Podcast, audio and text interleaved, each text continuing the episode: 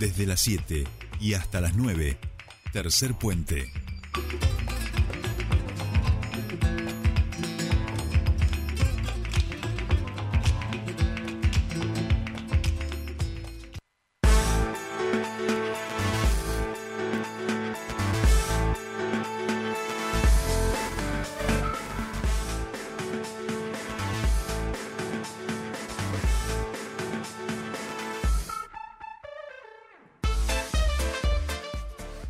Comenzamos nuestro espacio de entrevistas y estamos en comunicación con Roberto Samar, periodista, escritor, amigo de la casa y uno de los cinco futuros integrantes del Comité eh, Provincial contra la Tortura, un espacio este, que viene avanzando en la conformación, la comisión, la legislatura y en particular la Comisión de Derechos Humanos, Peticiones, Poderes y Reglamento, que fue quien nominó a los postulantes de las organizaciones de derechos humanos para integrar este Comité Provincial para la Prevención de la Tortura y otros tratos o penas crueles, inhumanos o degradantes. Una de estas cinco personas, como decíamos, es Roberto Samar, que ya nos está escuchando. Roberto, muy buenos días, te saludan Sol y Jordi.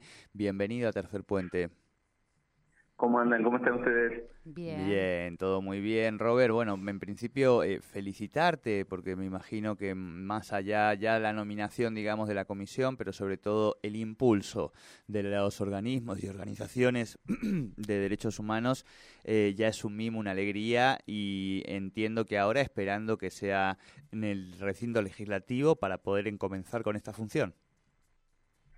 Sí, sí, la verdad que contentos, entusiasmados porque ya que se constituye un comité en la provincia es una buena noticia, porque implica, nada, primero un compromiso, cumplir con compromisos internacionales, con compromisos que hay del Estado Nacional, pero también como que el Estado cree un, un espacio, un organismo que se encargue justamente por velar de los derechos de las personas que están detenidas en algún punto porque una de las funciones justamente tiene este comité tiene que ver con eso, ¿no? Con realizar monitoreos, recibir denuncias, es que escucho como un pequeño eco, pero no sé si me escucha bien.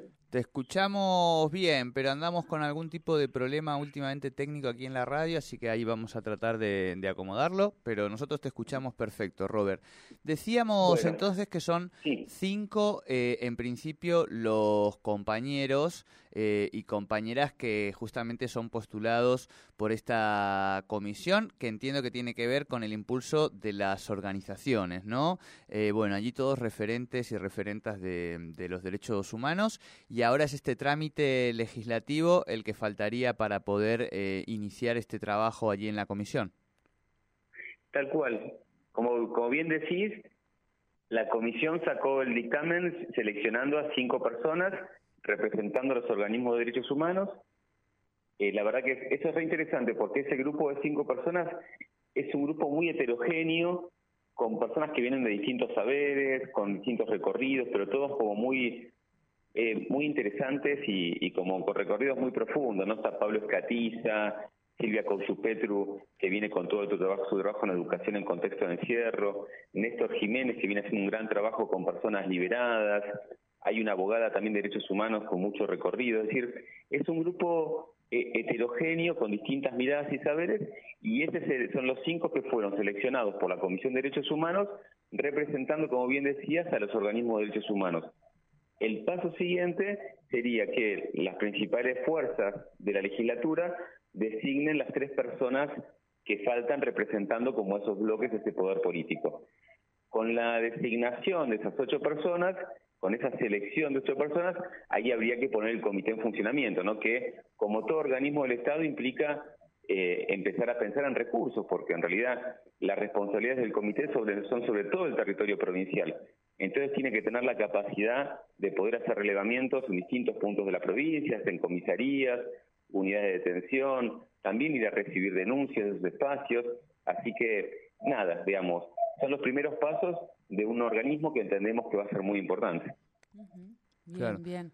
Eh, Roberto, ¿cómo estás? Eh, te saludo, no te había saludado. Eh, ¿Cuáles son los aquellos primeros desafíos que creen que, va a tener este comité de cara a lo que hoy está un poco, eh, eh, cuál es la realidad hoy en, en, la provincia? ¿Cuáles creen que ustedes van a ser los primeros desafíos que tengan como comité? Y eh, un montón de desafíos. Me parece que, en primer lugar, ponerlo en funcionamiento, pero bueno, obviamente que yo entiendo, o sea, hay, cosas que vamos a tener que ir construyéndolas, ¿no? Pero de lo personal, me parece que hay que intentar promover un cambio de paradigma, ¿no? De lo que pensamos en relación a las personas detenidas. Hoy por hoy lo que estamos viendo, digo, de hecho está dando cuenta las, las distintas instrucciones que estuvo generando el Poder Judicial, eh, es que hay sobrepoblación en las unidades, hay problemas de infraestructura, pero además de eso hay un problema como de concepción muchas veces, en general, no solo en Neuquén, no pasa en todo el país lamentablemente, o en la mayoría de, las unidades del país. Eh, por ejemplo, eh, a veces los espacios de educación son ínfimos, súper precarios, súper precarizados, y en realidad cuando pensamos los espacios de detención, como dice nuestra Constitución Nacional, las cárceles son para seguridad y no para el castigo, lo que dice la ley 24660 de que toda persona detenida tiene derecho al trabajo, a la salud, a la educación, y lamentablemente en las condiciones precarias que hay, no digamos, eh, es muy complejo cumplir con lo que dice nuestra normativa y terminan siendo espacios que terminan degradando a esas personas, ¿no? Y dificultándole, justamente cuando recuperan la libertad, la, posibilidad de poder vivir en una sociedad con menos violencia, ¿no?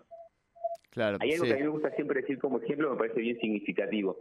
Eh, la, el espacio de UBA 22 que, que tiene la UBA en la cárcel de Devoto, ellos sacan un estudio eh, regularmente donde dan cuenta que la tasa de reincidencia de quienes estudiaron en el programa de la UBA es mucho más baja de quienes no tuvieron esa posibilidad de estudiar.